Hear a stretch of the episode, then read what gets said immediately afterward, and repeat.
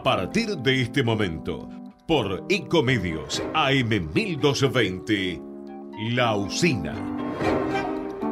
Los sábados de 7 a 9 de la mañana por Ecomedios AM 1220. La Usina, desde Buenos Aires y hacia todo el mundo vía Internet. Todos los sábados de 7 a 9 de la mañana con la conducción de Néstor Zula. La Usina, generador de noticias.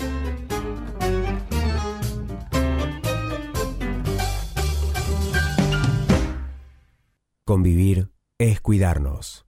Legislatura de la Ciudad Autónoma de Buenos Aires. Desde Lanús impulsamos un proyecto de ley para endurecer las penas de los delincuentes que cometen delitos contra los adultos mayores.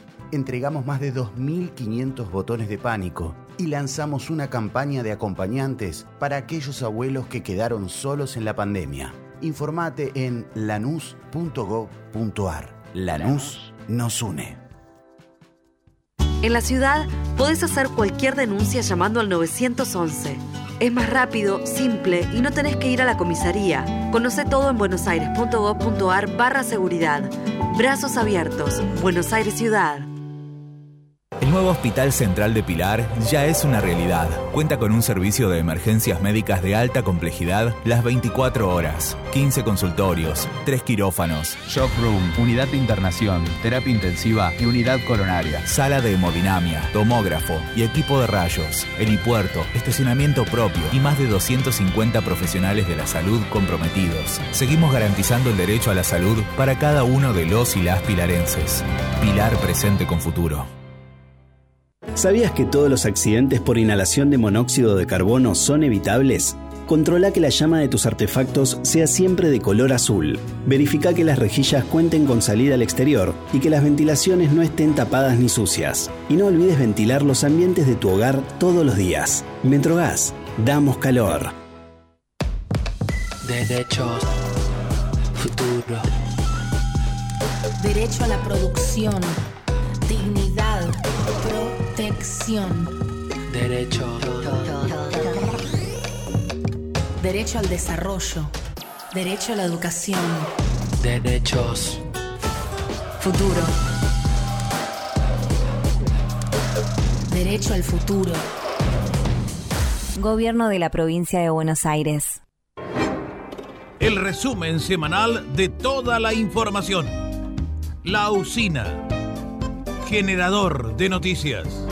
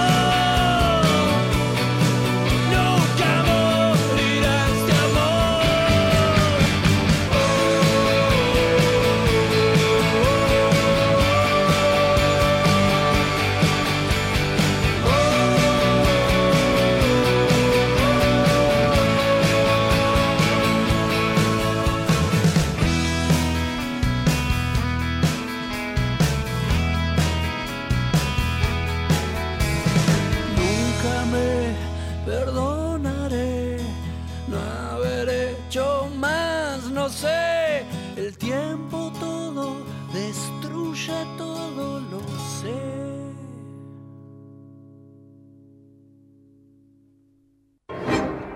El resumen semanal de toda la información.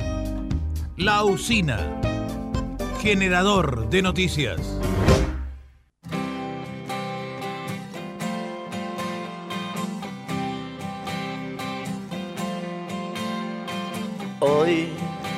Está lloviendo en el terraplén, las gotas caen, rozan mi piel, los acertijos me hacen emocionar.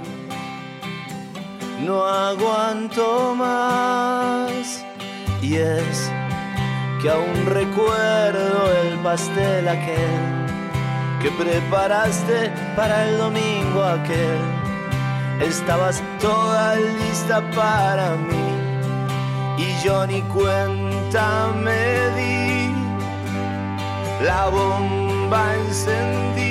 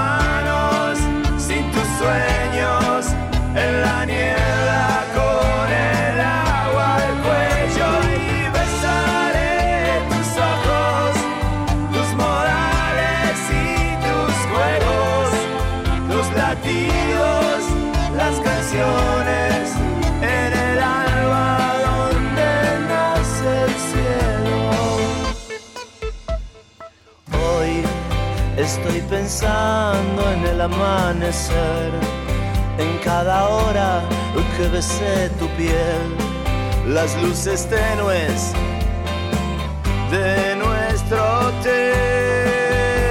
Y es que aún recuerdo el pastel aquel que preparaste para el domingo aquel. Estabas toda lista para mí ni cuenta me di. La bomba encendí.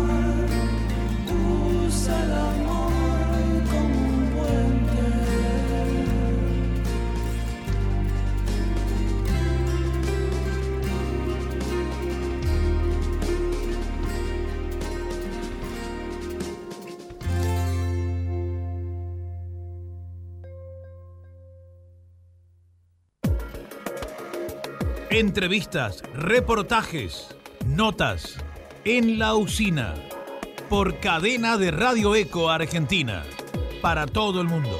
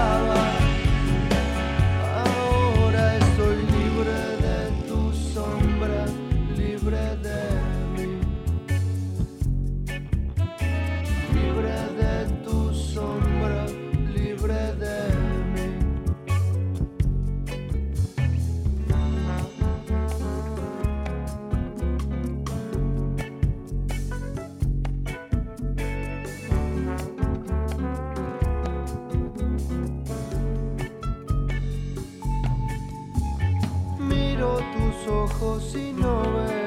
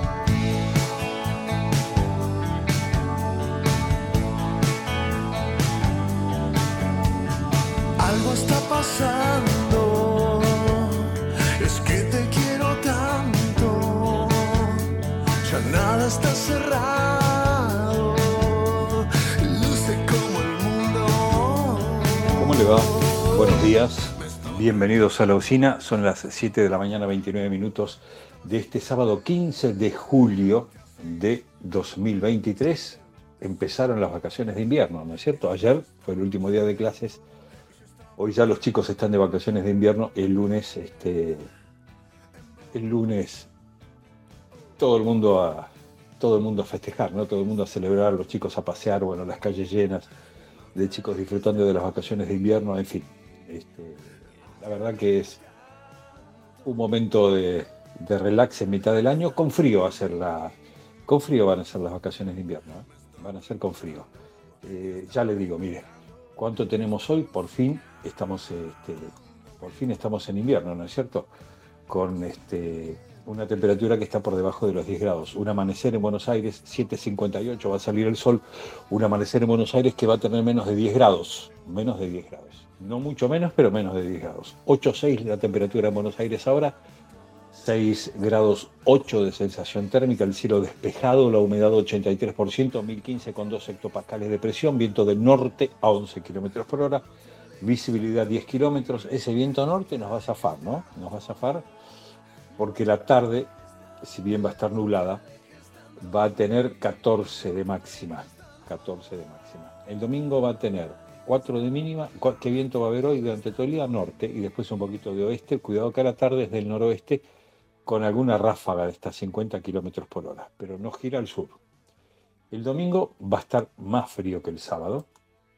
El domingo va a tener 4 de mínima y 12 de máxima con cielo parcialmente nublado y viento ahí sí del sudoeste, de hasta 22 kilómetros por hora. Por eso el domingo es un poco más frío que el sábado. ¿Sí? 4 de mínima, 12 de máxima, con viento del sudoeste cómo va a afectar este viento del sudoeste al lunes y lo va a convertir en el día más frío que el domingo y que el sábado y que el martes incluso. Va a ser el día más frío el lunes. 2 de mínima, 11 de máxima, cielo parcialmente nublado, viento del sudoeste de hasta 22 kilómetros por hora.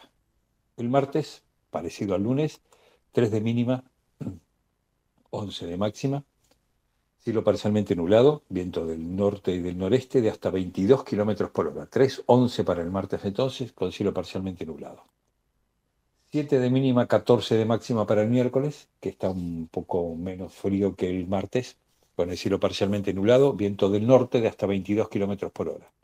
Empieza a levantar el jueves, 10 de mínima, 15 de máxima. Cielo parcialmente nublado, viento del norte de hasta 12 kilómetros por hora.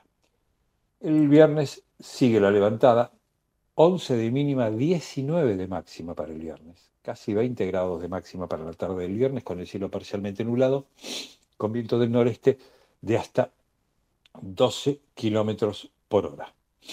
Bueno, a ver qué tienen hoy los principales portales, qué noticias nos ofrecen este, los distintos portales de, de los diarios, ya no de los diarios, digamos, de los de los continuos. Diario era porque salía todos los días. Esto está todo el tiempo, la noticia, ¿no? Es mucho más dinámico. Lo digital es muchísimo más dinámico que lo impreso, ¿no? Economía y campaña, el oficialismo se muestra contradictorio y difuso en la pelea elegida contra Juntos por el Cambio. La acusación contra la oposición por el tema del FMI genera más inquietud económica que política. No logra jugar con la interna ajena. Y algunas de las cargas sobre Bullrich o Morales unifican respuestas se desarma la idea de un discurso para atraer voto moderado. Estuve prestando un poquito más de atención a los candidatos en la semana para ver si encontraba propuestas nuevas, ¿no? No hay mucho por descubrir en el mundo, más o menos funciona todo parecido, un poco mejor, un poco peor, un poco más de plata, un poco menos de plata. Eh, nosotros somos pobres.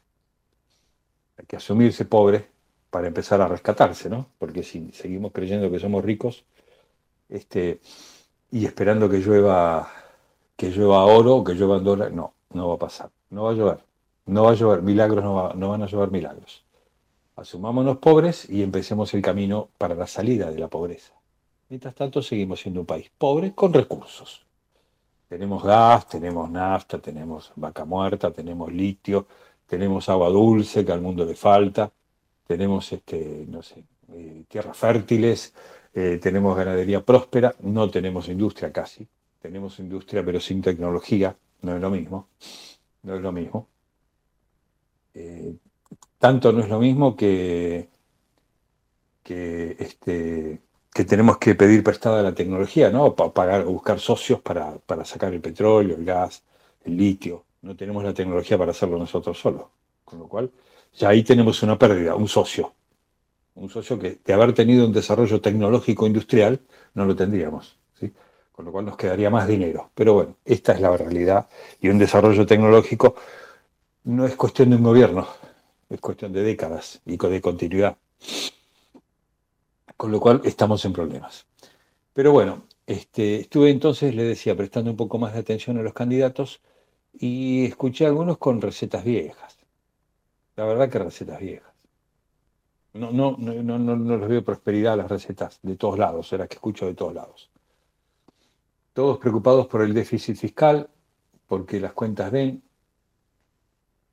El asunto es cómo da la cuenta. pongamos que la cuenta da. Entonces, ¿cómo hago para que la cuenta dé? Recorto gastos. Bien, ¿qué gastos? Gastos innecesarios. ¿Cuáles son? ¿Cuáles son? No, porque los planes sociales, perfecto. Supongamos que hay trampa en los planes sociales. Hasta tanto descubrimos y limpiamos los planes sociales, ¿qué hacemos? Si los cortamos a todos, si los cortamos a la mitad, si los cortamos un tercio, si los cortamos a tres cuartos, ¿dónde nos paramos? ¿Dónde decimos hasta acá?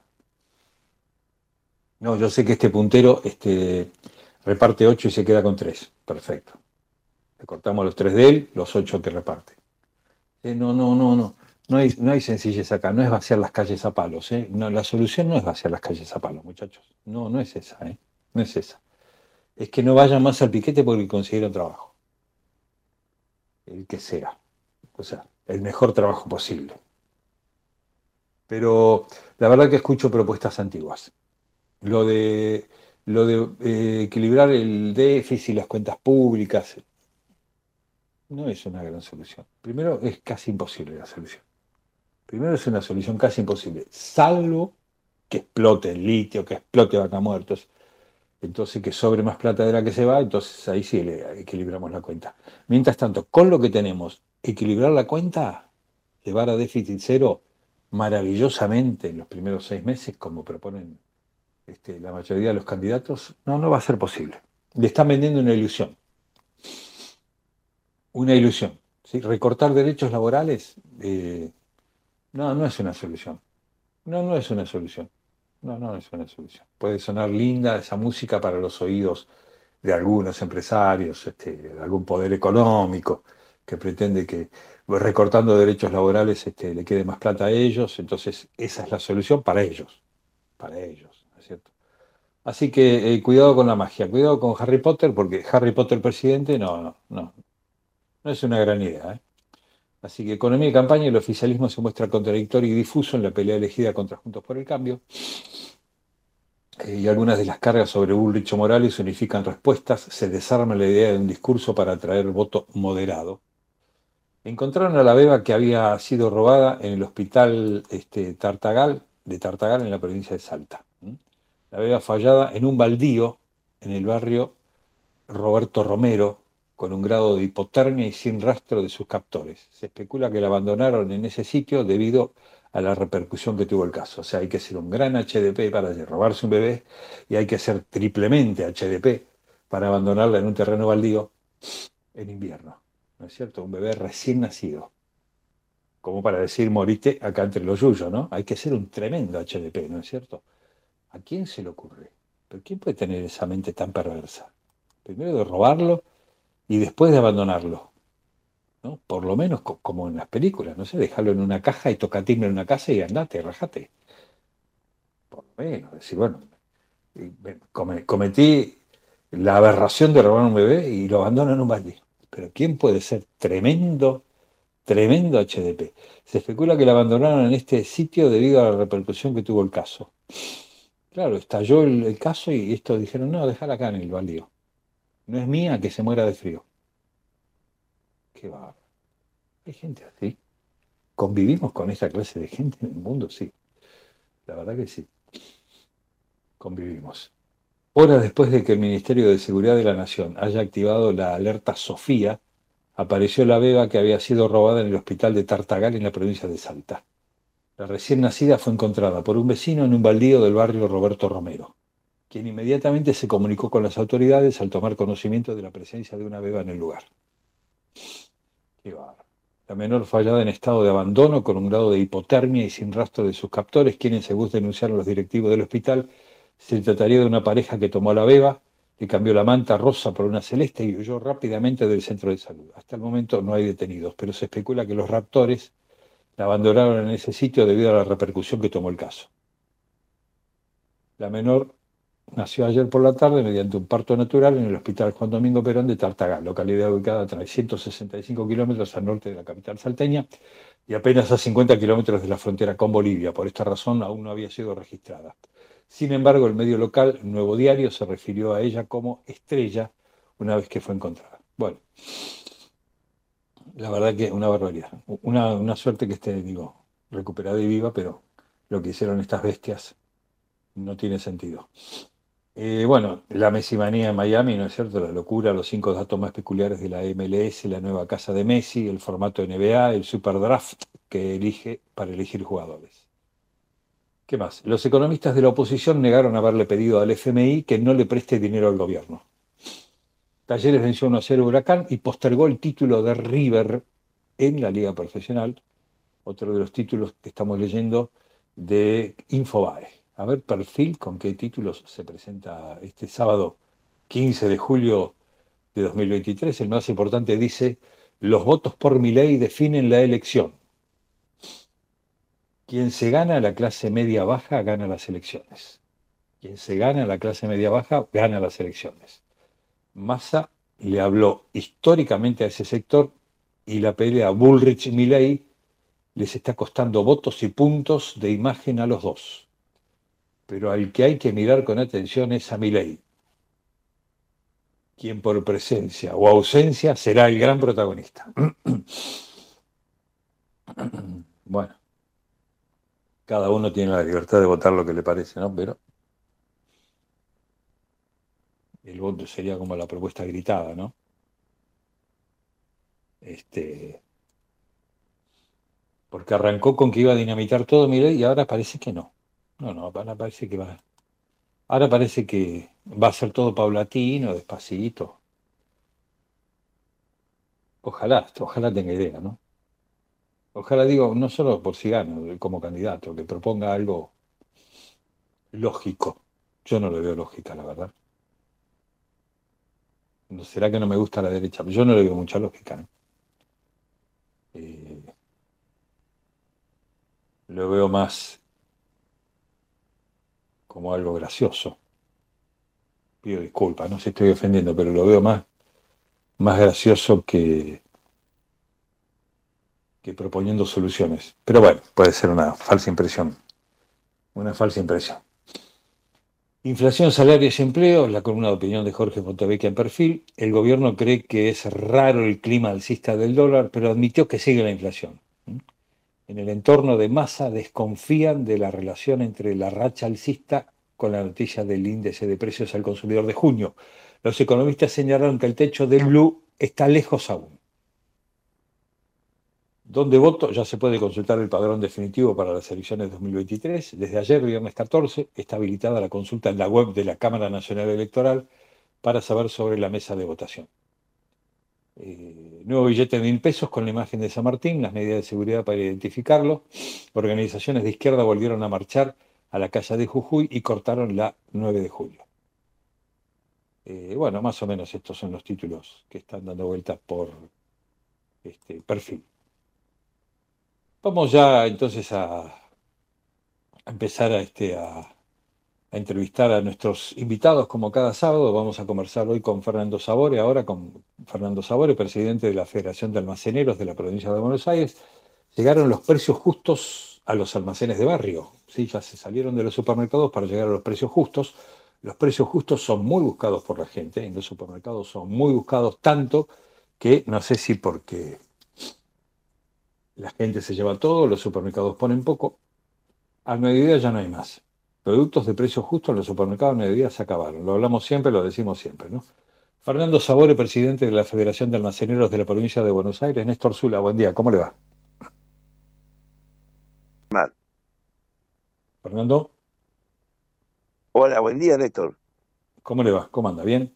Bien, bien, bien. Bueno, bueno, Fernando, eh, ¿llegaron los precios justos a los, a los almacenes de barrio? ¿Esto es verdad? ¿Llegaron? Bueno, digamos que el programa de precios justos barriales, eh, si bien este, ya fue lanzado hace un mes eh, y son eh, ocho las empresas mayoristas que asumieron el compromiso de abastecer, de acompañar.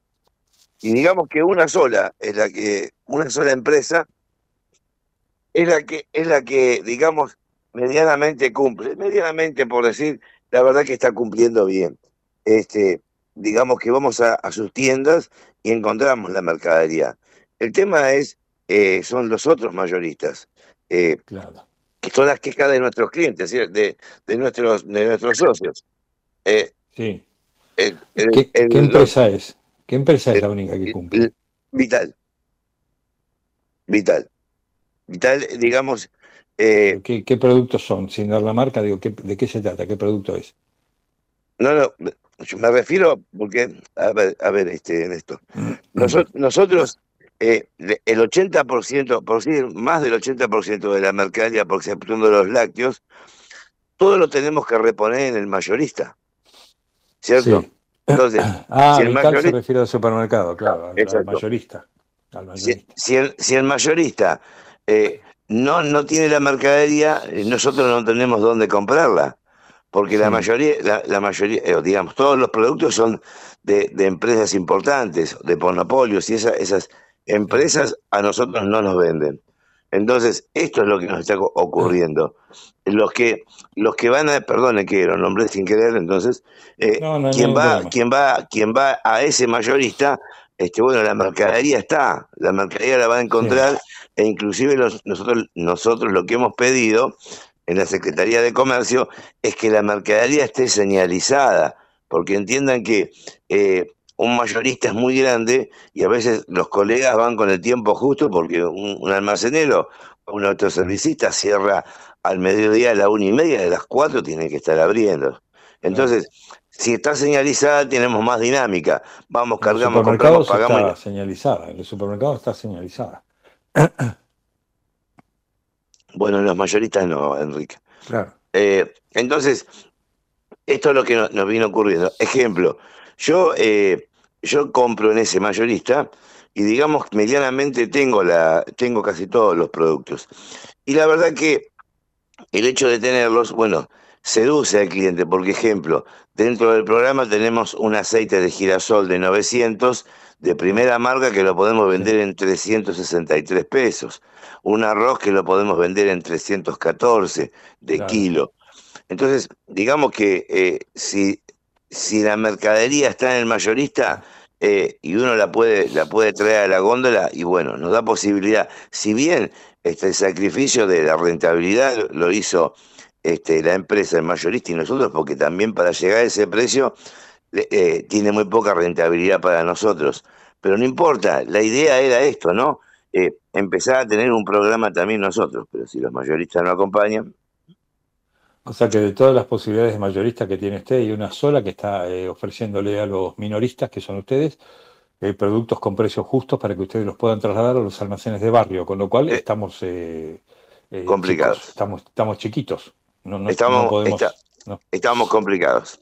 Estamos Claro, complicados. Ahora, Complicado. en la reunión, en la reunión, en la reunión que tuvimos la semana pasada con el secretario de Comercio, obviamente que todo lo que yo le comento a usted lo hemos documentado, le hemos llevado fotos, le hemos llevado facturas donde demostramos que hay- no está la mercadería. Este, entonces lo que le planteábamos era, en vez de pensar en controlar nuestros negocios, que somos 26.000 en provincia de Buenos Aires y más de 60.000 en el país, por favor que auditen los mayoristas, que auditen a ver por qué este, la mercadería no está. Entonces el mayorista, si van y le dicen, ¿por qué no tenés la mercadería? El, el mayorista lo primero o la tiene guardada o, sin- o, o le va a decir la empresa no, la empresa no me provee, porque si no es como que siempre terminamos con lo mismo. La culpa es de la empresa, la culpa es del mayorista. ¿Me entiende lo que le digo? sí, sí, sí, Pero, sí, pero lo que eh, yo digo es, auditar al mayorista no es tan difícil, porque ¿cuántos son los mayoristas? Diez. Exactamente. Cinco. Exact- Son ocho, ocho empresas con, con sus sucursales. Es, Claro. es, no, es, no es tan complicado. Claro, Mire usted lo que no- nos ocurrió con el tema de, del azúcar. El azúcar, eh, eh, había desaparecido de los mayoristas y el que tenía algo de, de las marcas alternativas la tenía tremendamente cara. Ejemplo, un kilo de azúcar nosotros lo, está, lo estábamos pagando 340 pesos hace 40, 50 días atrás y, y, y digamos que de un día para el otro, de 340 empezó a escasear y pasó a valer 630 pesos. Eh, bueno, lo que nos explicaban era que porque estaba, estaba, fue complicada la zafra este año, etcétera, etcétera. Sí, Bueno, siempre, este, claro, claro. siempre hay una explicación. el- el- digamos, hace unas semanas a- atrás eh, vuelve a aparecer la azúcar de primera marca, la más conocida. Y en el mayorista nos costaba 507 pesos.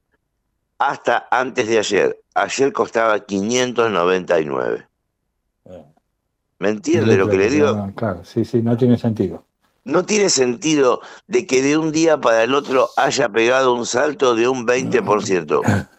No tiene sentido. Obvio, obvio que ayer ya enviamos este factura, foto, toda a la Secretaría de Comercio.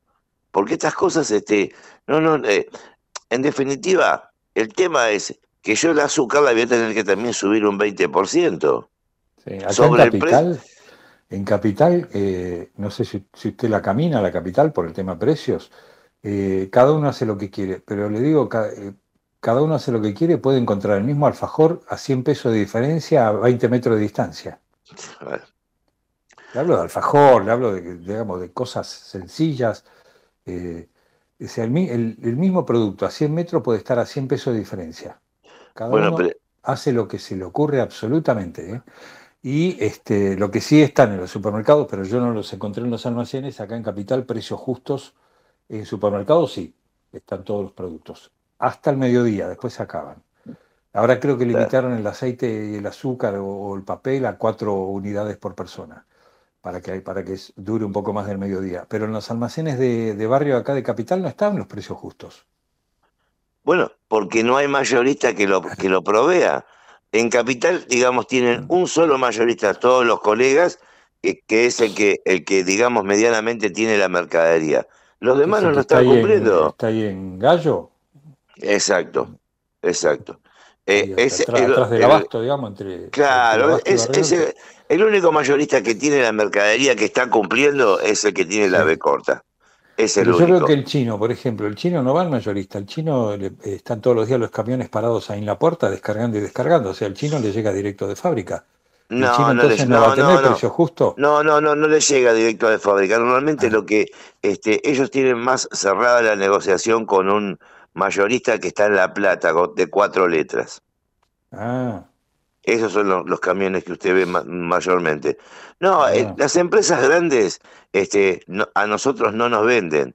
Por eso digo que a veces me, me- agarro estas broncas con, con los mayoristas, porque usted fíjese, la empresa le lleva la mercadería al mayorista, sea el monopolio que sea, le sí. lleva la mercadería. El mayorista le paga 60 días, ¿está bien? Igual que el hipermercado. Nosotros vamos con nuestra camioneta y cargamos la mercadería del mayorista y le pagamos de contado. claro, claro. Fíjese Qué gran negocio que están haciendo. O sea que acá el negocio no es lo que hizo usted, que se equivocó, sino que era juntar más plata y hacerse mayorista. Exactamente. Y, y lo más- lo- lo- eh, el, el tema es de que los mayoristas, eh, ah, digamos, si usted se remonta 40 años atrás, las Sí. empresas que eran argentinas, que eran argentinas, venían al negocio de mi papá, que no había ni internet ni WhatsApp, y tomaban los pedidos y al poco tiempo, a los dos o tres días venía el camión de la mercadería de esa Claro. empresa, hasta que los monopolios compran las distintas empresas y ya después aparecen los mayoristas donde eran ellos los que venían con la promesa de que podíamos ir a buscar la mercadería allá. Imagínense, en ese tiempo todos los colegas este, que estaban acostumbrados a que la mercadería les llegara a su casa, tuvieron que cambiar su autito por una camioneta. Claro, ¿eh? claro. Eh, todo- la culpa es de, digamos, el, el viejo eslogan de que la culpa es del intermediario, digamos. Bueno, eh, digamos, digamos que uno, yo, yo lo veo así. Inclusive usted sabe que los mayoristas nacieron y crecieron abasteciendo el comercio de proximidad, ¿cierto? Claro, Hasta que hace claro. cuatro años atrás este mayorista que usted, que le comentaba recién, de las cuatro letras que están en La Plata, empezó a vender al público. Y Claro. después todos empezaban a vender al público. Ahora, si esto se lograra estabilizar, ¿cuántos productos de precios justos deberían tener los almacenes de barrio? 100. 100 Cien. productos. 100 productos. Eh, yo sé que co- comparado con lo que es un hipermercado, este, eh, es poco. Pero digamos que hay, eh, dentro ¿El de... hipermercado tiene 100 también o tiene más? eh, tiene 2.000. ¿2.000 productos de precios 2000. justos tiene el hiper? 2.000. Está bien, ustedes no los encuentran, ¿cierto? Pero no, No. importa. Tiene, 2.000 tiene- yo nunca, no. Yo Bueno. no vi 2.000. eh. Hay 2.000, hay 2.000. El, el tema es que dentro de un programa, dentro de un programa de productos, usted sabe que, que hay mercadería que tracciona a que el cliente venga, ¿cierto? O Claro, sea, es claro. la que la gente busca, el puré de tomate, este, el, el, el, el- la- la- Aceite, determinadas papel. galletitas, el aceite, el papel, este, los fideos, y digamos, si tenemos esa mercadería, bueno, uno seduce, como le decía, 363, un aceite de 900 de girasol de primera marca, es barato. Pero bueno, el tema es tenerlo, porque los precios justos, o, los- o sean barriales, o sean este eh, precios, usted sabe que en definitiva hay un montón de mercadería que es, es cotillón. O sea, Ahora, le digo, los, los miércoles, los miércoles, eh, yo que soy un muchacho grande, tengo el 15% de descuento en los super. bueno, pero ahí, se- Eh, ahí- ahí se la está perdiendo la nuestra, porque nosotros eh, el- los días miércoles y jueves tenemos cuenta de DNI con un 30% de descuento. No, yo también un- la uso esa, también la uso. y Sí, sí, si- sí, yo la uso, y la si- uso. Lo que pasa es que tiene un tope, tiene hasta, creo que, ahora es 2.200 el tope. Sí, y digamos que una vez por mes tienen un, un, un, un 100% de descuento hasta 1800. 1.800, O sea, también lo uso, sí, sí, también lo uso. Bueno, eh, Eh, eh, esa- Pero lo que esa- le digo es lo siguiente, mire, eh, entonces, el miércoles yo tengo un 15. Ahora, hay una cade- hay dos cadenas que sobre precios justos me hacen el 15. Y hay otra, la de circulito rojo, el el más pillo de todos, eh, que sobre precios justos no me hace el 15. Bueno, por eso digo que, que acá está todo, está todo Me cuenta, o pensado, sea, hay que estar atento a todo, porque entonces el miércoles yo voy a, a la de, a la, acá la de, yo te conozco, que sobre el precio justo me hace el 15. Y la otra, no. Si yo llevo precio justo, no me hace el 15. Me hace el 15 sobre lo que está fuera de precios justos. Eh, entonces, hacen cada uno lo que tiene ganas, ¿no es cierto? Por eso digo, 15. este, eh, eh, acá lo que, digamos, yo- eh, cada vez que voy a, una- a la reunión de la Secretaría de Comercio, bueno, se, se, se cuadra una, un debate, ¿no? Este, porque uno, uno plantea las cosas con, como, como son, y tal vez este, no son las cosas que más les agradan. Ejemplo, el otro día enviamos una nota a, a la- a esta empresa que tiene el pan lactal, que tiene un, un osito muy simpático. Sí. Este, ese pan lactal en un hipermercado, ese, el grande, se vende a eh, 570 1200. pesos y nosotros lo vendemos 1200. Pero tiene a 1200 el super, ¿eh? Acá. El, Bueno, el- hay uno, el hay uno que el artesano, el artesano. Exacto, ese, ese es 570 pesos lo tienen, me dijeron en el, en el hipermercado, No, va, me acá mandaron ticket. 1200, acá está 1200 en el super. Ah, bueno, ah, no, no. Bueno, entonces los han, lo han, han nivelado, porque eh, a mí me Y no enviaron están- colegas y ese, y tickets. ese pan del osito artesano no está en precios justos. No, no, pero esa era una jugada de, de, de, de- de la misma empresa. Eh, Mm, yo no, lo que pasa yo es que lo encontré ese precio. ¿eh? Ah, bueno, bueno. Acá, acá, este, acá, digamos, en provincia me han enviado este, colegas, este, usted sabe que los colegas son pícaros, siempre tienen algún Sí. cliente que, que va y Siempre le viene muestra o le, o le refriega en la cara de que Sí. por qué lo vende a ese precio si yo lo pagaron. Entonces, uno, uno lo que plantea es esto. ¿Por qué, por, qué, ¿Por qué tiene que haber una diferencia tan grande, cierto? Claro, ¿Por, claro, por qué yo lo tengo que vender? Bueno, lo mismo no pasa con la gaseosa. La gaseosa de primera marca, de 2 litros y cuarto, nosotros la tenemos que vender en 900 pesos. Y en el hipermercado se consigue más barata. Eh, Pero bueno, el tema es que, el tema de lo que es la inflación, y, y el si eh, comenzamos, perdón, si comenzamos por el tema de los precios justos, ahora, precios justos sobre precios justos sobre precios justos, ¿frenó la inflación? No. Entonces, Entonces me parece que no es el camino. No es el camino. Porque mientras que una No, no. empresa eh, pone dentro del programa, en la góndola, una mermelada en precios justos, todas las demás y todos los demás productos los siguió subiendo. Sí. Eh, y, Sí, no un exactamente. cua- y no un 4% como, este, como dice la Secretaría de Comercio. Eh, lácteos, lácteos está subiendo un 8% mensual. Todos los meses tenemos una lista de un 8%. Gaseosas, 8%. Galletitas, en, en el, en el general de galletitas está entre un 7 y un 8%. Por eso que la verdad que nos llama mucho la atención de que el INDEC, en el último dato que da, dice que el mes pasado fue de un 5,8 en alimentos cuando a nosotros nos daba un 8.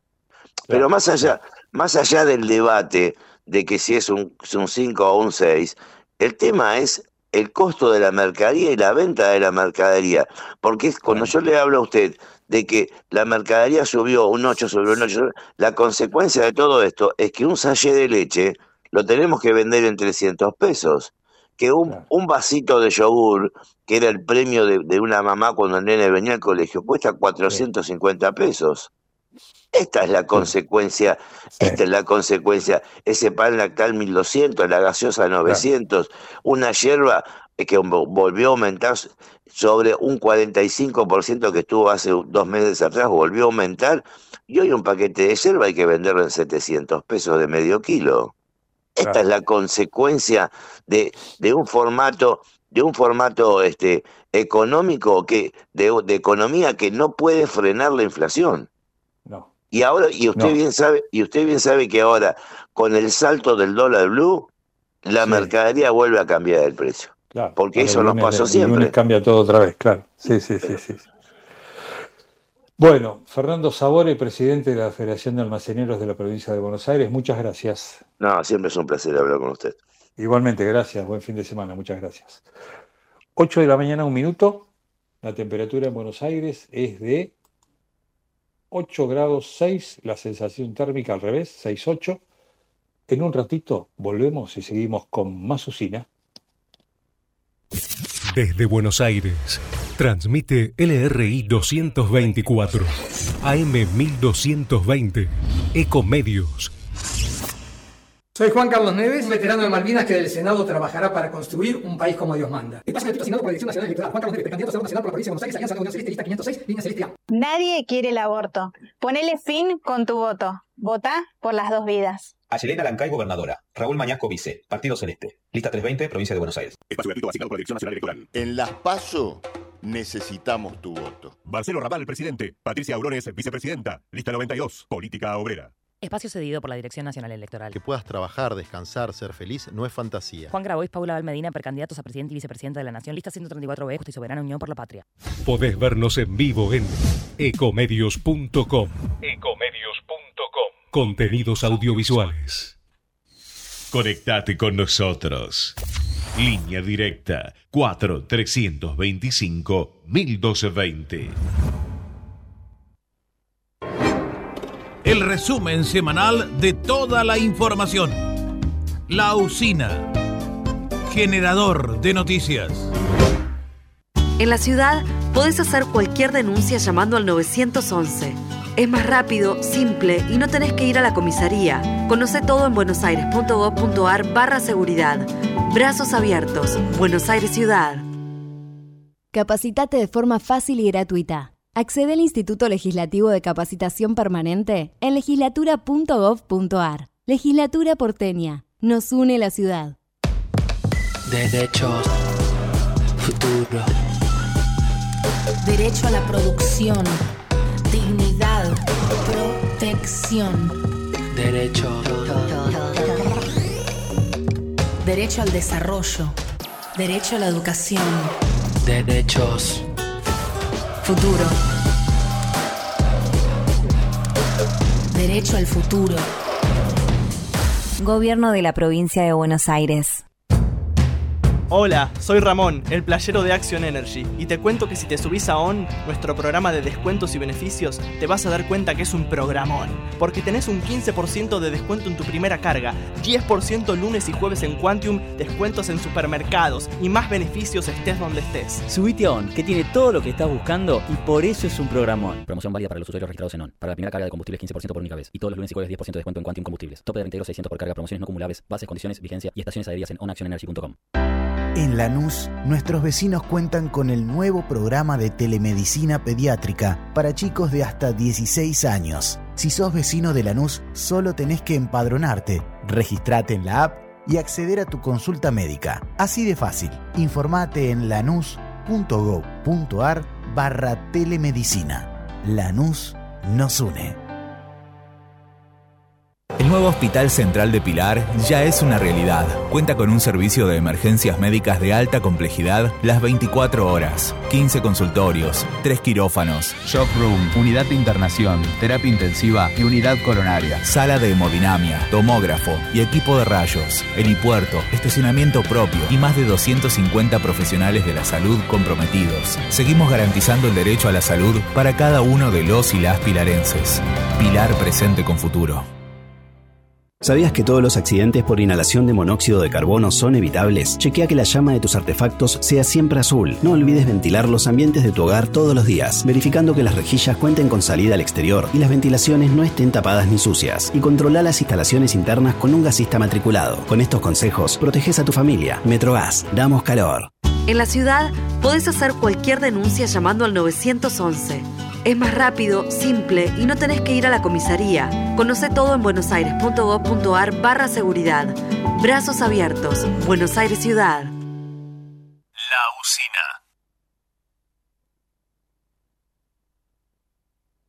usina.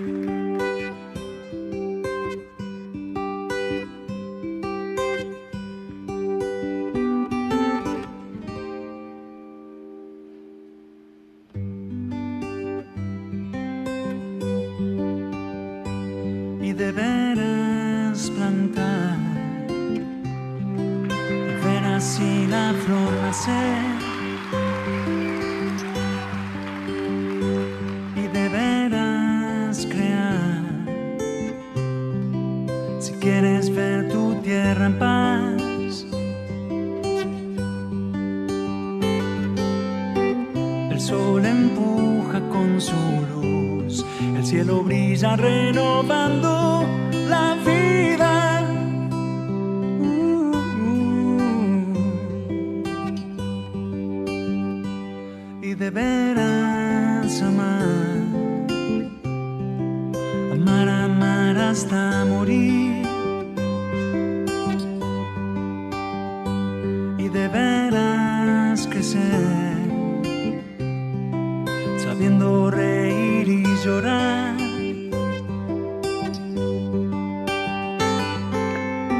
8 de la mañana, 7 minutos, iniciamos la segunda hora de la usina de este sábado 15 de julio de 2023, con 8 grados de temperatura en Buenos Aires, con 6 de sensación térmica.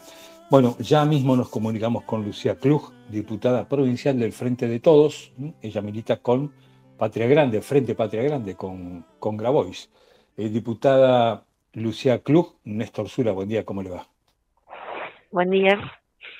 Bueno, ¿cómo se prepara Grabois? ¿Cómo se prepara el Frente Patria Grande para esta próxima interna, para esta paso frente a Sergio Massa? ¿Cuáles son las diferencias de propuestas entre Massa y Grabois? Bueno, eh, nosotros venimos planteando desde hace bastante no las diferencias que existen dentro del Frente de Todos, ahora Unión por la Patria. Y, y bueno, en ese marco eh, eh, son diferencias que se han visto en la cancha, ¿no? En estos cuatro años y que eso al momento de, volver a, a, una etapa electoral tenía que verse expresado en una paso. Eh, esa paso obviamente fue resistida por, por muchos sectores, ¿no? Eso fue de público conocimiento, había un pedido por varios sectores de que existe una candidatura única. Nosotros y nosotras eh, decidimos, sobre todo ante la, la bueno, la candidatura de Sergio Massa impuesta así de la noche a la mañana literalmente, eh, impulsar la candidatura de Juan. Esto obviamente generó mucha expectativa en, la gente, eh, generó expectativas eh, en, sectores eh, de la militancia nacional y popular, porque, bueno, la principal eh, diferencia entre Juan y, y Massa es un poco la historia militante, ¿no? La historia de vida y, y de dónde viene cada compañero, por así decirlo, de qué militancia viene. Juan es un compañero que viene de los movimientos sociales, que militó su vida con, con los cartoneros, que defendió a Cristina en los peores momentos. en cambio, bueno, Massa ha tenido otro recorrido, se ha ido y ha estado con sectores ligados a la actual oposición. Entonces me parece que esa es la, principal diferencia. Nuestro lema es fieles a nuestra historia justamente y buscamos eh, a través de esto expresar a toda esa gente que piensa de esa forma. Eh, y bueno, estamos con mucha expectativa ¿no? de, del resultado que podamos llegar a obtener y obviamente expectantes a, a ganar la paz, obviamente. Uno siempre pueda ganar. Eh, de todas maneras, gane quien gane la paso. Eh, ¿Habrá unidad en el peronismo? Bueno, eh, un poco Juan se lo plantea esta semana, ¿no? O sea, una paso es dirimir una interna dentro de un espacio político, igual, digamos, dentro del mismo espacio político. Entonces, bueno, obviamente sería una estafa que nosotros digamos, bueno, este porcentaje de votos no va para el que gane, entonces me parece que, que sí, que, que se acompañará eh, y, bueno, se garantizará que, que no vuelva a la derecha acérrima que hoy tenemos en, en la Argentina, ¿no? Donde en Jujuy están deteniendo gente ilegalmente, bueno, esa persona se le dice de la reta, ¿no? Entonces parece que está más que claro eh, ciertas diferencias y, y un poco lo que está enfrente. Eh, Lucía, esta derecha que ustedes tienen ahora que enfrentar, ¿la ven más derecha que antes?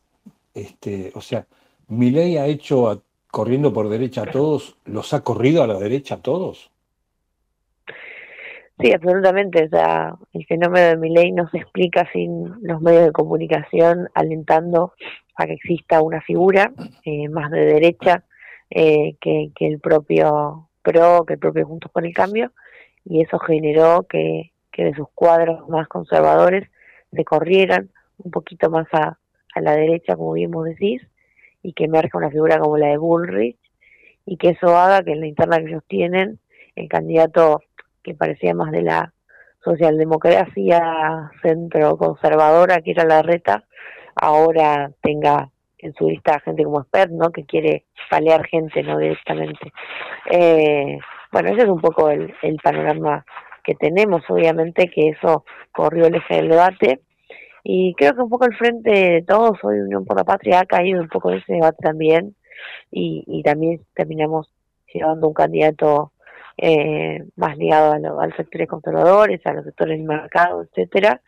Y bueno, eso no lo vamos a permitir, me parece que la, la discusión no se gana corriéndose más a la derecha, sino justamente militando para revertir esa situación y para demostrar cuáles son nuestras propuestas y, y bueno, eh, correr un poco ese eje con política, no no eh, directamente, discursivamente empezar a, avalar que eh, se asesine gente y demás. Sí, no digo que, que además desde la política, tanto por hacer, ¿no es cierto?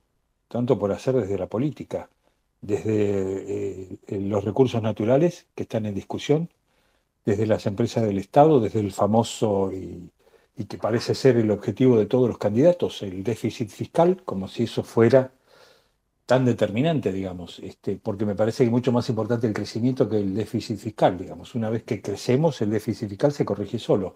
Sin embargo, muchos los escucho, a la mayoría de los candidatos que están proponiendo al revés, primero el déficit fiscal y después, o sea, primero eliminar el déficit fiscal y después intentar crecer. Eh, y da la impresión que la fórmula debería ser al revés, crecer para eliminar el déficit fiscal. Me da la impresión a mí desde acá, ¿no? Desde, desde un micrófono del periodismo nada más.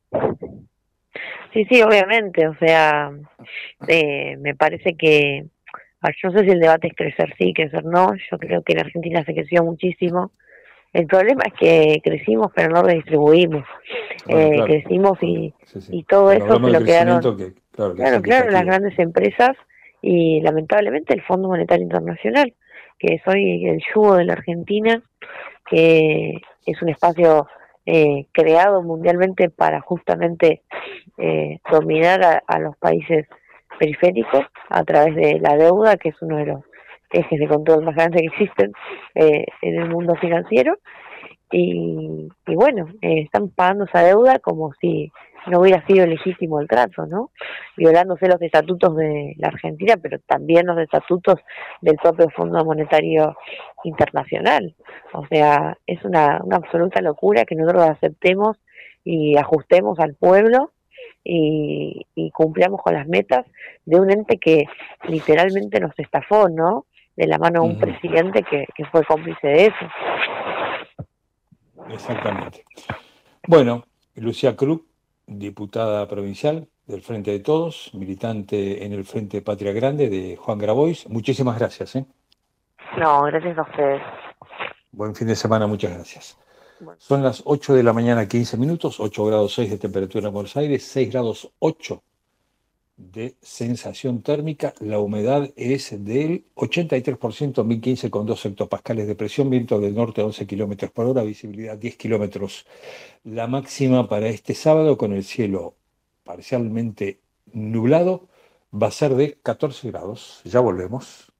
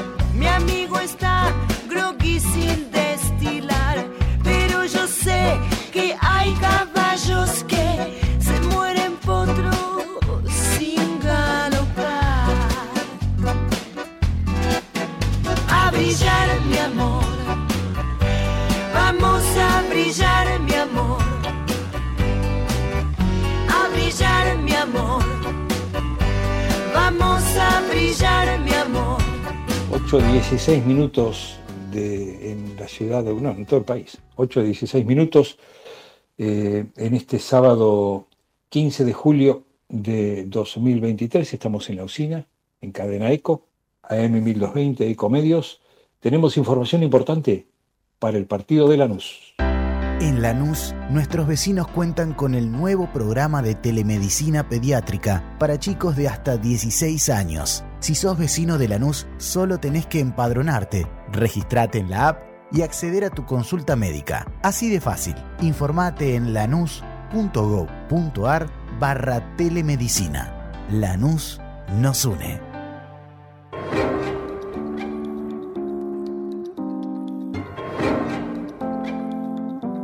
Bueno, atención amigas y amigos de Lanús, porque llegan las vacaciones de invierno, ¿eh? a través del intendente Néstor Grintetti, precandidato a gobernador por la provincia de Buenos Aires, y el jefe de gabinete, Diego Kravets, candidato a intendente de la municipalidad de Lanús. Llegan las vacaciones de invierno en Lanús, el municipio va a ofrecer funciones de cine y teatro gratuitas para toda la familia. Vacaciones de invierno en Lanús, el municipio ofrecerá funciones de cine y teatro gratuitas para toda la familia se prepara para celebrar las vacaciones de invierno en Lanús con actividades desde el sábado 15, o sea, hoy, hasta el domingo 30 de julio. De esta forma, los vecinos podrán disfrutar de la proyección de películas en Macu. ¿Dónde queda Macu? Avenida 25 de Mayo, 131, Lanús Oeste. Todos los días habrá proyecciones de películas con una amplia programación. Entren a la página del municipio, busquen teatro.lanús.gov.ar el sábado 15 y el lunes 24, este, Hay distintas proyecciones, el domingo 16, el martes 25, a las 15 horas, por ejemplo, Momias, Man también el lunes 17, el miércoles 26, Mundo Extraño, Abarcadabra 2, El Gato con Botas, Pinocho, El Perro Samurai, Shazam, es decir, un montón de propuestas entonces gratis para todas las vecinas y vecinos de Lanús, principalmente para todas las chicas y chicos de Lanús que van a disfrutar de sus vacaciones de invierno. Ya saben, es gratis, entrada libre y gratuita para cine y teatro en Macu, Avenida 25 de Mayo, 131, Lanús Oeste. Tienen para eso que entrar a la página del municipio de Lanús para ver cómo consiguen sus entradas para disfrutar de estas vacaciones de invierno en Lanús. Información entonces para las chicas y los chicos de Lanús en estas vacaciones de invierno. Lanús es el primer municipio en incorporar el uso de armas no letales para equipar a las fuerzas de seguridad municipales que desarrollan tareas de prevención en zonas de alto tránsito como centros comerciales, estaciones de trenes y centros de transbordo. Queremos agentes de seguridad más preparados, especializados y mejor equipados para enfrentar el delito urbano. Informate en lanús.gov.ar. Lanús nos une. Entrevistas, reportajes, notas en la usina por cadena de Radio Eco Argentina para todo el mundo.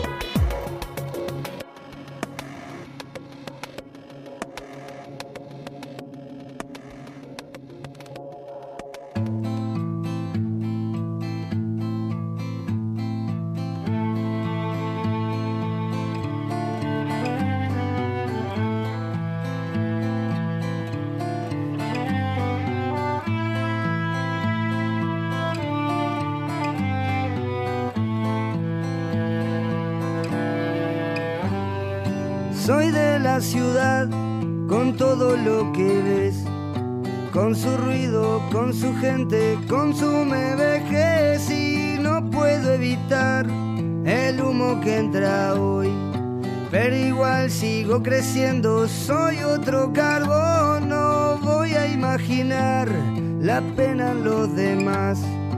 Compro aire y si es puro, pago mucho más, no voy a tolerar que ya no tengan fe, que se bajen los brazos, que no haya lucidez, me voy. Volando por ahí y estoy convencido de irme voy silbando y sin rencor y estoy zafando del olor. Me encontré con la gente que sabe valorar, que de turista en la capital han sabido vagar y no han encarado al fin la cruda realidad de respirar hollín, de llorar alquitrán envejecer sudando mi verdad, criado para toser con mucha variedad y a dónde ir a parar cargando con mi olor. Deberíamos andar desnudos para sentirnos mejor. Me voy volando por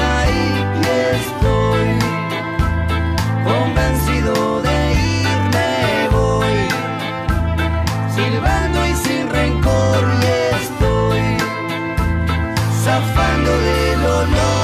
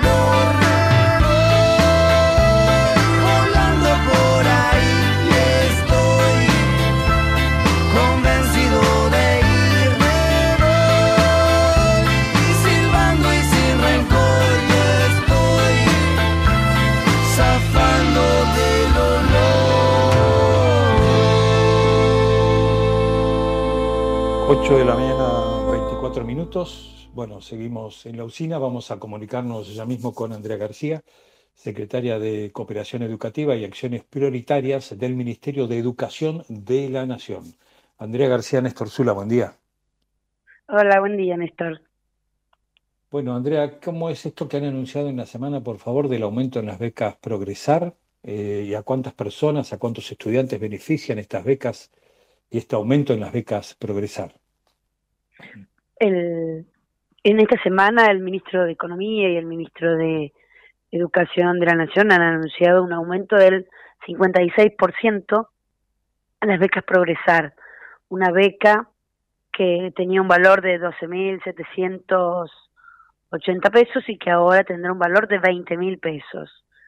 Las becas Progresar son una, una son becas educativas que alcanzan en- a 1.700.000 jóvenes, jóvenes de entre 16 ve- y 24 años y por supuesto también como hay becas para población priorizada, eh, también hay personas de 25, 30 o, o más edad, porque para la finalización de la primaria o la secundaria obligatoria, cuando el becario tiene este eh, alguna eh, prioridad, por ejemplo, hijos mayores de 18 años y ser jefa de familia, eh, pertenecer a alguna población afrodescendiente, eh, indígena, con alguna discapacidad, no hay edad eh, para esa beca, o sea, es mucho más de los 20, puede tener 25, 26 o, o 27, 27 años. Entonces, eh, esta beca que, que cubre a, a todos los jóvenes y no tan jóvenes que estudian en la Argentina, le permite eh, tener el dinero para una fotocopia, el dinero para viajar, el dinero necesario para que el derecho a la educación sea un ejercicio pleno, ¿no? Claro. Ahora, esta beca es para, es para secundarios, es también para universitarios. ¿Qué niveles educativos al- alcanza la, la- la beca? Todos los niveles educativos. Eh, Tiene una línea que es la línea obligatoria para eh, que es los jóvenes de 16, 17 y más de 18 años están final, están en el secundario, finalizando el secundario, pero también digo, para estas poblaciones prioritarias puede ser que estén finalizando la primaria o la secundaria. Tiene otra línea que es la de la educación superior, docente o técnica. Son eh, jóvenes que están haciendo una carrera este, terciaria. Tiene otra línea que es para estudiantes de enfermería, que fue una población pensada, una disciplina pensada para que este, todas las personas que estuvieran estudiando enfermería accedieran a ella. Y tiene la última línea que, que tengo para contarte es la universitaria. La universitaria tiene hoy casi 500.000 jóvenes, hay 500.000 jóvenes que estudian en las universidades argentinas que tienen beca progresar y tiene y tenemos también mm, 100.000 personas que están estudiando formación profesional, que están eh, realizando un oficio, esos son cursos más cortos de 3, 4 meses que eh, los acompañamos con la beca progresar. Bien. Entonces, en total, ¿cuántos beneficiarios tiene Progresar? 1.700.000. Eh, esta beca nace en el 2014, llega a tener eh, 900.000 becarios, luego baja a 500.000 becarios, a 560.000 becarios, cuando, cuando se desfinancia el programa, cuando se le ponen condiciones que en realidad tenían un solo objetivo que era el, de financiamiento con una este con una serie de, de requisitos que perseguían únicamente que haya menos estudiantes cobrándola e incluso se congela la beca, no se aumenta durante cuatro años. La pandemia, eh, después de la pandemia, vuelven además muchísimos más jóvenes al sistema educativo y en el septiembre del 21 se incorpora la línea 16 y 17 años. Esa, esa línea de 16 y 17 años tiene hoy más de 500.000 jóvenes que están terminando el secundario, que están en cuarto o quinto año de la secundaria y se incorporaron a, nuestro programa.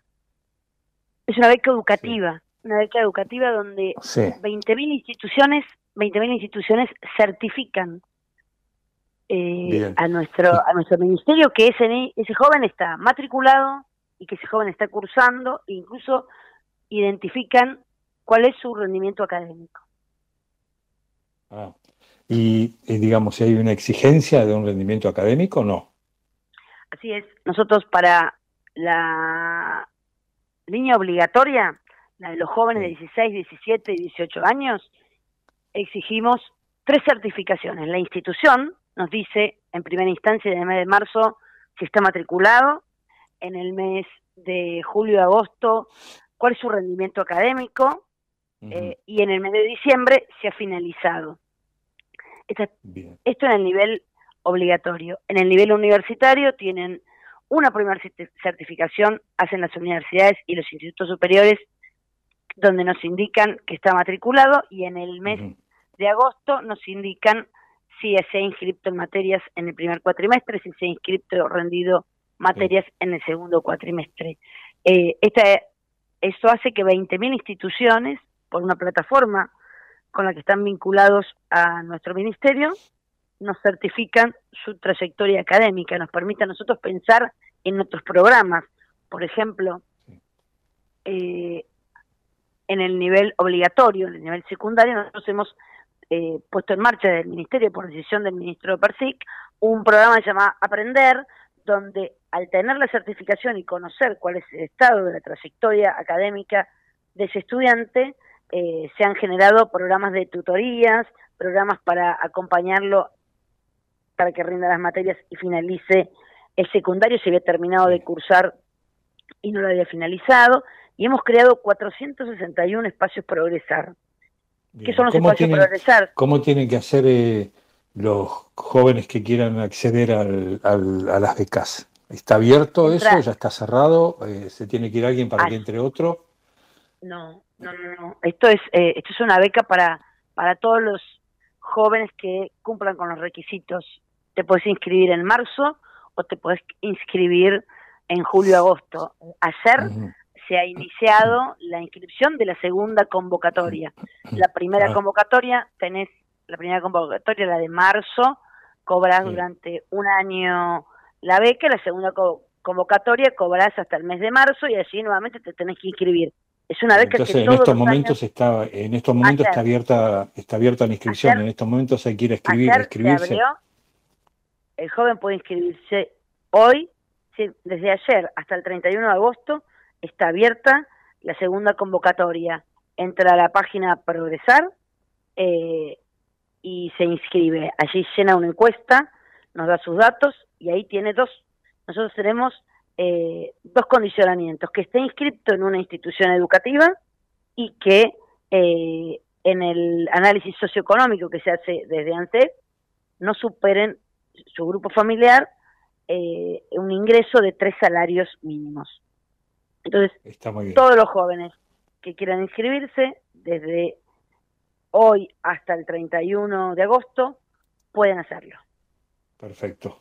¿Y dónde? ¿Cómo, cómo, cómo se accede? ¿La página hay una dirección? Eh, La dirección de la página es Progresar. Eh, entran a la página del Ministerio de Educación o a la página Progresar y puede inscribirse. Tiene que responder una encuesta. Tenemos una encuesta que nos Esto es cuenta desde todo el país, ¿no? Pueden inscribir desde, todo, todo el el país, desde todo el país. Cuando nosotros, este, a- inmediatamente cuando se inscribe, esa institución educativa donde él dice que está este, yendo a clase, nos indica a Sí. nosotros si es estudiante o no es estudiante. Y Perfecto. después nosotros hacemos el cruce socioeconómico. Perfecto, perfecto, perfecto. Muy bien. Andrea García, secretaria de Cooperación Educativa y Acciones Prioritarias del Ministerio de Educación de la Nación, muchísimas gracias. ¿eh? No, gracias a vos y, y esperemos que muchos más jóvenes estén en la escuela para que hagamos un mejor país. Que todos estén en la escuela. Que todos. Eh, bueno, gracias Andrea. Buen fin de semana. Gracias a vos. Hasta luego, hasta luego. 8 de la mañana, 34 minutos. Bueno, les repasamos el, el pronóstico del tiempo para aquellos que tengan pensado salir ya a disfrutar de las vacaciones de invierno. Empezaron ayer, ¿no? Ayer a las 5 de la tarde, cuando se fue el último chico, ya en Capital y Gran Buenos Aires, y unas cuantas provincias, que algunas ya estaban, pero ahora se suman la mayoría. 8 grados 6 de temperatura en Buenos Aires, 6, 8 de sensación térmica, con el cielo despejado, con 83% de humedad, con 1015 con 2 hectopascales de presión, con viento del norte a 11 kilómetros por hora, visibilidad 10 kilómetros. Este sábado entonces tendrá mayormente nublado el cielo y una máxima de 14 grados, con viento del norte, puede haber alguna ráfaga del viento del noreste a la tarde de hasta 50 kilómetros por hora. Les digo el domingo, 4 de mínima, 12 de máxima. El día más frío es el lunes porque el domingo habrá viento sudoeste. El domingo es 4.12, el lunes es 2.11 con viento del sur, es el día más frío. El martes es parecido, 3.11 con viento norte, que hacen que el miércoles ya no sea tan frío. Tiene 7 de mínima, 14 de máxima. El jueves es menos frío que el miércoles, tiene 10 de mínima, 15 de máxima. Y el viernes es el día más templado de la semana que vamos a iniciar mañana porque tendrá 11 de mínima, 19 de máxima con viento del noreste, casi 20 grados entonces para el próximo sábado. De a poquito la temperatura va a ir subiendo. Son las 8 de la mañana, 36 minutos. Ya seguimos en la usina, ya volvemos.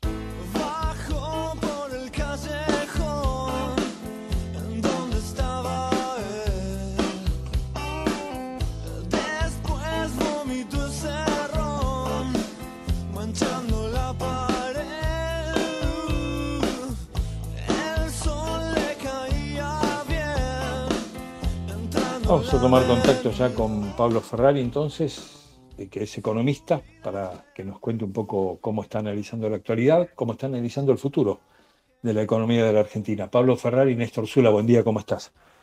¿Qué tal? Buen día, Néstor. Bueno, eh, no se cierra el acuerdo con el fondo, no hay un acuerdo, parece que eh, el acuerdo pasa por este, si hay más o menos ajuste, si se devalúa o no se devalúa. Parecen ser que esos son los puntos de tirantes entre la Argentina y el fondo para cerrar el nuevo acuerdo. Mientras tanto, la Argentina mira a China a ver si China logra rescatarnos de acá a fin de año y ir postergando o seguir pulseando con el Fondo Monetario Internacional para encontrar un acuerdo que no sea tan asfixiante. ¿Esto es así? ¿Es es correcta la descripción? Yo creo que se ajusta bastante a lo que está ocurriendo, con lo cual una, una primera conclusión a partir de debates que resurgieron eh, a principios de, de 2022, ¿no? Eh, aunque el mono se vista de seda, mono queda, era una, Sí. una frase popular. Bueno, lo Sí, del sí. fondo no, no hay ningún tipo de sorpresa, ¿no? Eh, siempre hace hincapié en las cuestiones fundamentales que ellos consideran.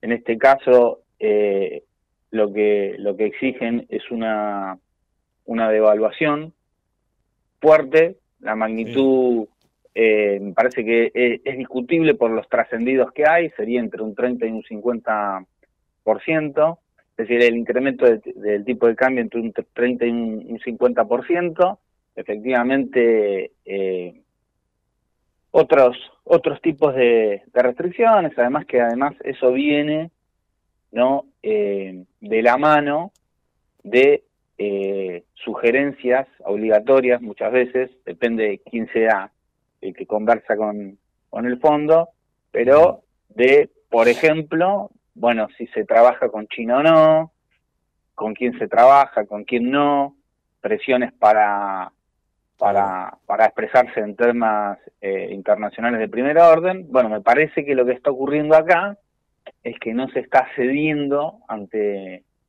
sobre todo ante el tema de una, una devaluación potente, por lo tanto están, están trabados. De la misma manera, me parece que eh, se abrió un se abrió una posibilidad importante a partir de que se utilizó un recurso que es el, el de pagar en yuanes y en derechos especiales de giro, que constituyen eh, monedas aceptables para, para el pago de deudas, y eso también, eso también constituye una, una debilidad para el fondo, que es el, que realmente la, institución que se arroga el derecho de, de resguardar el valor del dólar, sobre todo por la tensión de China actualmente. Entonces me parece que es una situación muy complicada, pero me parece que, que, va a tener que ceder el fondo. Ahora, cuando, Pablo, cuando escuchamos de, que el fondo exige devaluar, estamos hablando del tipo de cambio oficial, ¿no? Porque el otro, si bien el Banco Central lo regula, el Blue, es un poco más libre que el oficial, ¿no es cierto? Cuando hablamos de devaluar, hablamos del tipo de cambio oficial, o sea, de achicar la brecha. ¿A eso se refiere el fondo cuando pide devaluar?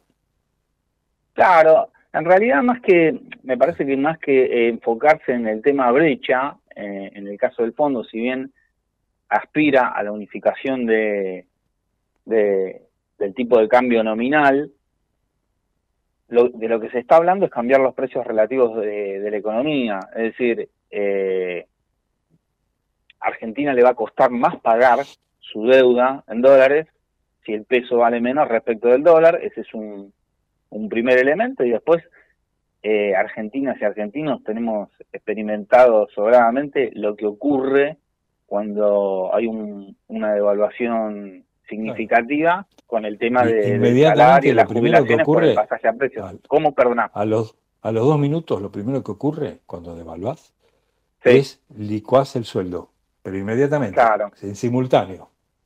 Claro, Exacto. El sueldo, el, sueldo o el ingreso, digamos, lo que sea, lo, lo, lo que, la forma que cada uno tenga de ganarse el peso, digamos. Exactamente. Ahora, en esa pulsada entonces, ¿vos crees que finalmente va a tener que ceder el fondo porque lo que quiere es cobrar? Eh, mirá, eh, respecto de si quiere cobrar o no, te, te, separo dos temas. Hay eh, personas puntuales de la burocracia del fondo que se ven implicadas en tal o cual acuerdo que eh, sí son las más interesadas en que tenga alguna resolución por su, a ver, por su carrera interna en el fondo. El fondo como institución y por lo que representa, en principio, en principio, eh, no quiere que se le pague, porque Imagínate lo siguiente, lleguemos a un extremo que se paga, por ejemplo, como ocurrió con eh, Kirchner en 2005-2006. Sí. Y bueno, ya no, no tenés de una correa para tironear. Te, pongo otro ejemplo. ¿Cómo? Te falta un cliente. Claro, entonces eh, te doy otro ejemplo. En, en, en Rumania, Rumania en su momento tenía una deuda muy pesada con, con, el FMI, pero muy grande, y Rumania pagó, finalmente. Y al fondo no le gustó. Es decir, la deuda es un mecanismo extorsivo, ¿no? No es, eh, no hay que verlo como un fenómeno de crédito, nada más. Es un mecanismo extorsivo porque después te dicen, che, el 5G para acá, para allá, operaciones militares para acá, para allá, en, en la ONU o aquí o allá, cómo te vas a expresar en la votación respecto a este tema, además de la dependencia económica, ¿no? Además de la dependencia económica, pero no, lo vería solo como, o no lo vería principalmente como un fenómeno de crédito, sino como un crédito que genera otras condicionalidades. Claro, claro, claro, claro. Ahora, Finalmente, eh, ¿cuáles son las perspectivas con el cambio de gobierno? Digamos, sea del mismo signo o no, digamos, Massa no es lo mismo que Alberto Fernández, eh, o sea de otros signos, Juntos por el Cambio, Milei, el el que sea, digamos. ¿Cómo, ¿Cómo se ven las perspectivas a futuro con un cambio de gobierno? Me parece que es algo que no queda claro porque, eh, o, o a ver, me parece que queda claro parcialmente. En cuanto a, a, a una posible, a un posible triunfo de, de Juntos por el Cambio, por más que yo creo que no es un tema de personalidades, sino que efectivamente hay una, hay una discusión de política en esa interna y que se expresa también en, claro, en, en economía, pero ambos proyectos están sosteniendo un, no una dolarización a la Milei de un día para el otro, cosa que solamente Vile- Milei ve posible en este en este momento.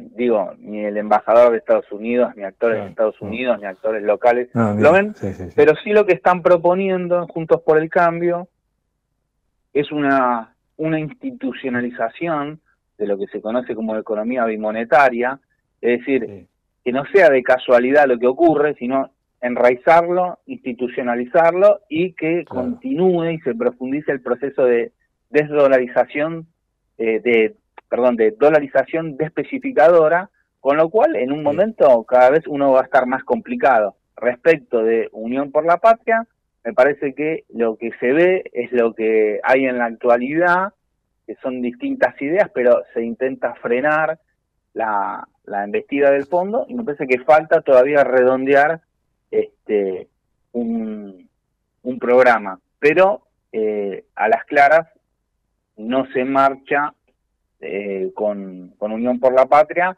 a un, a un proceso como el de Juntos por el Cambio, porque se está en la práctica intentando que ocurra lo contrario. Está bien. Bueno, Pablo Ferrari, economista, muchísimas gracias eh, por haber conversado con nosotros. Gracias a ustedes. Gracias. Buen fin de semana. Muchas gracias. Buen fin de semana. 8, 8 de la mañana, 46 minutos. Bueno, seguimos, seguimos en la usina. Nos quedamos, nos quedamos hasta las 9 de la mañana. Llegamos a las 7. ¿m? Ya volvemos.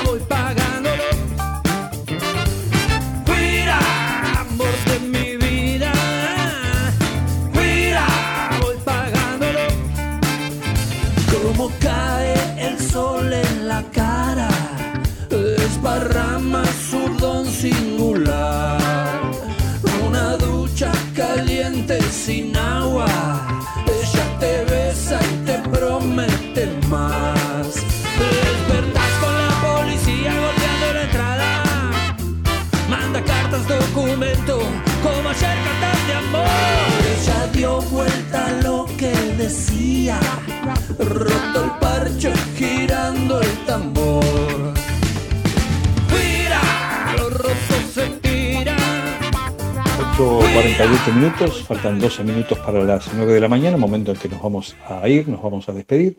Vamos eh, a aprovechar estos últimos 12 minutos entonces para hablar con Gustavo Córdoba de la consultora Suban Córdoba. Nos han hecho llegar ellos unas últimas encuestas que resultan muy interesantes porque además son este, mediciones de el mes de julio, ¿no es cierto? Eh, o sea, muy, muy, muy nuevas, muy frescas. Eh, Gustavo Córdoba de la consultora Suban Córdoba, Néstor Zula, buen día, ¿qué tal? Néstor, buen día, un gusto. Igualmente. Bueno, ¿cómo son estas últimas encuestas que nos han hecho llegar? Por ejemplo, veo que el 71,1% de la gente está dispuesta a ir a votar. Es un porcentaje alto, ¿no es cierto? Es un porcentaje bien alto. y es coherente y es, eh, es oportuno señalar que en las elecciones nacionales tiende a votar un poco más de gente que en las elecciones provinciales. Así que la expectativa es que, tipo como una escalerita, en la paso tengamos un porcentaje parecido a ese. Después, en la primera vuelta suba, creo que puede llegar incluso al 75 y en la segunda vuelta, con mucha expectativa, creo que vamos a llegar al 80. Siempre hemos tenido esos niveles de participación cuando hay, hay segunda vuelta, ¿verdad? Perfecto. Lo que están ustedes midiendo aquí es la paso, porque es lo único que se puede medir por ahora, ¿no es cierto? Porque después este, a futuro habrá que medir a la reta o a Ulrich, por ejemplo, a Massa o a Grabois. Ya uno de los dos no estará. O no estará Massa, no estará Grabois, o no estará la reta o no estará Ulrich. Además. lo que están midiendo ustedes es la paso y después están sumando el resultado de la paso, ¿no es cierto? Correcto. Además hay que pensar también que hay un montón de candidatos que tienen el desafío de pasar el corte. Esto es el 1,5 para decir si pueden llegar a competir a la, elección general, ¿no? Nosotros estamos viendo que hay por lo menos 10 candidatos que no van a pasar el corte, si bien son candidatos que tienen un perfil discreto o muy discreto de votos, suman un porcentaje que después se tiene que redistribuir en, en, las candidaturas que sí pasan el corte. Entonces, es, es interesante. También agregarte esto, mira, la PASO es una elección diferente a la primera vuelta y a la, segunda, porque tiene, tiene, es la que más resignifica el escenario político. Porque, digo, en La Paso la gente vota con las tripas, es un voto más visceral, es un voto eh, más emocional. Eh, es como que es el ámbito ideal para mandar el mensaje cuando hay bronca, cuando hay algún mensaje muy puntual para el sector político, para un determinado espacio.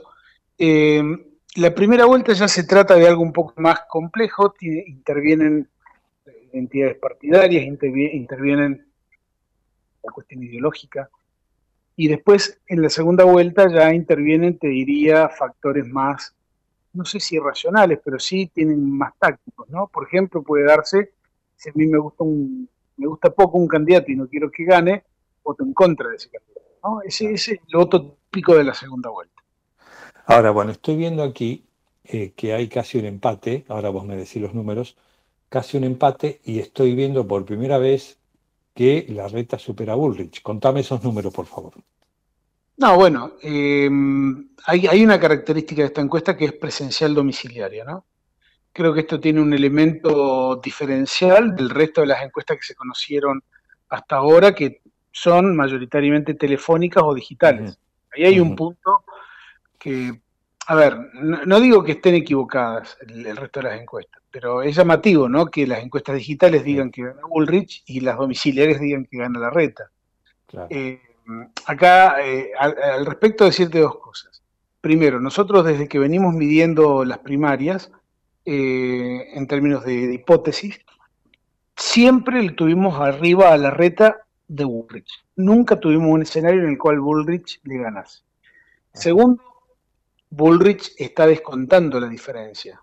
¿sí? Por ejemplo, un par de meses atrás, tres meses, ocho puntos de diferencia, en la actualidad sería de tres puntos.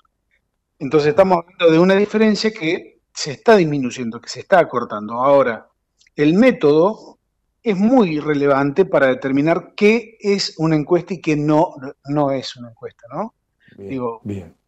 recordemos lo que pasó hace cuatro años. Eh, la Argentina, hace cuatro años en la elección paso presidencial, tuvo un enorme problema de diagnóstico cuando todo el mundo pensó que Macri empataba o perdía la elección por dos puntos y terminó perdiendo por 15. ¿no?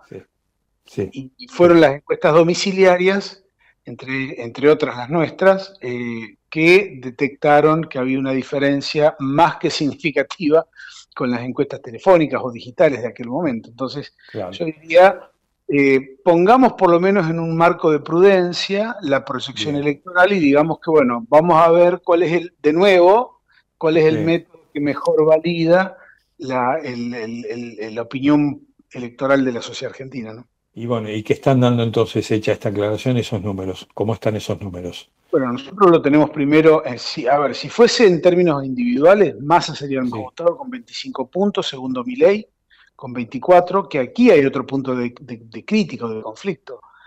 Hay una idea de una instalación, de una operación mediática, de que Milei se está cayendo a pedazos, desmoronando, dicen, usan la palabra. Y la verdad es que nosotros no lo vemos. Eh, ah. Eventualmente podríamos decir que hay una caída discreta de mi ley, discreta un punto, un punto y medio, que a lo mejor más que caída evidencia un fenómeno de interrupción de un crecimiento electoral. Por eh, a ver, en términos de frentes, bueno, el peronismo suma alrededor de 27 puntos, Juntos por el Cambio 29, casi un 30, y es muy interesante porque se mantienen, para nosotros al menos, de alguna manera, los tercios, ¿no? Mi ley en 24, el peronismo 27, cambiemos en 29, entonces hay, hay como para pensar de que eh, esos tercios que, al menos desde nuestra consultora, el año pasado fuimos uno de los primeros en, diagnosticarlo, eh, permanecen todavía con algo de, integridad y de identidad real. Eh, lo que sí creo que la proyección de esto es muy intensa, porque la primaria de Juntos por el Cambio es la que va a definir de alguna manera el resto del escenario político que resta. Eh, Esa es la llave, ahí está la llave. Claro, no es menor porque de alguna manera em, de ahí puede salir desde un líder opositor o una lideresa opositora o un presidente o una presidenta. Entonces, ahora el desafío que tiene Juntos por el Cambio es ver eventualmente el porcentaje de retención mutuo que tienen ambos candidatos. ¿no? Exactamente. ¿Cuánto de Bullrich se puede ir a y cuánto de la reta? Digo, si ganara, si perdiera Bullrich, ¿cuánto de Bullrich se va a Milei? Y si perdiera la reta, ¿cuánto de la reta se va a Massa? Esta, este es el tríngulis, digamos. Por eso, todos los que hoy están midiendo escenarios de primera vuelta y de balotas, es tiempo perdido, es espacio perdido, porque se va a resignificar, porque a ver, digamos, no es lo mismo que el día de la elección salga primero Massa o que salgas eh, Milei primero. Hoy, por ejemplo, si tenemos que ver el voto más extremo, eh, duplica a Patricia Bullrich en términos de votos, ¿no? Este es un dato. Digo, que pareciera que es ¿no? De acuerdo a la, a la intensidad con la cual algunas encuestas están planteando, pero el sesgo que tienen algunas encuestas también genera un clima de opinión artificial. Nosotros, yo le denomino opinión pública tóxica, porque nos hace creer una cosa, ¿no? Y después nos vamos a sorprender y vamos a decir, otra vez las encuestas fallaron. ¿Por qué fallan las encuestas? ¿No es cierto? Claro. Bueno, Gustavo, se nos acabó el programa. Está interesantísimo. Gustavo Córdoba, muchísimas gracias. ¿eh? Abrazo, muchas gracias. Muchas gracias, buen fin de semana. Y nosotros nos vamos, llega Nacho Riverol con buenas razones. Nos reencontramos el próximo sábado a las 7 de la mañana con la usina. Que tengan buen fin de semana, buenas vacaciones de invierno y buena semana. Chao y muchas gracias.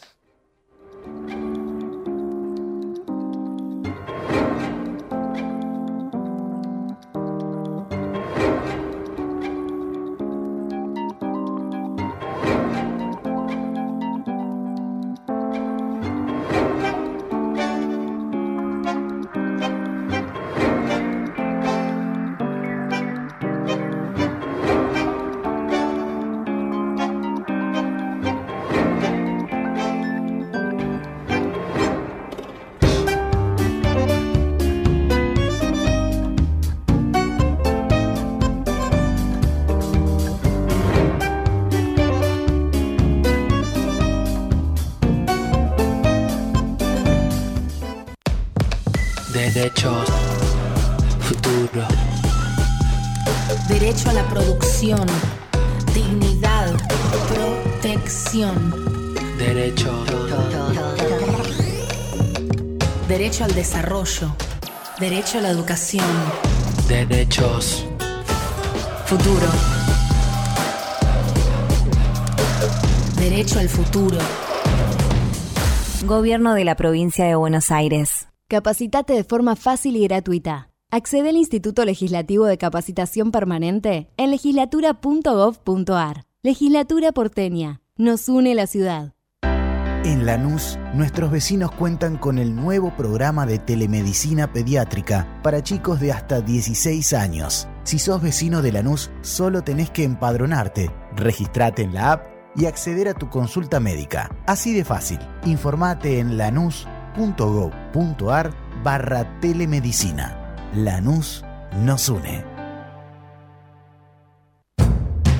Hola, soy Ramón, el playero de Action Energy, y te cuento que si te subís a ON, nuestro programa de descuentos y beneficios, te vas a dar cuenta que es un programón, porque tenés un 15% de descuento en tu primera carga, 10% lunes y jueves en Quantium, descuentos en supermercados y más beneficios estés donde estés. Subite a ON, que tiene todo lo que estás buscando y por eso es un programón. Promoción válida para los usuarios registrados en ON. Para la primera carga de combustible 15% por única vez. Y todos los lunes y jueves 10% de descuento en Quantium Combustibles. Tope de 32 600 por carga, promociones no acumulables, bases, condiciones, vigencia y estaciones adheridas en onactionenergy.com.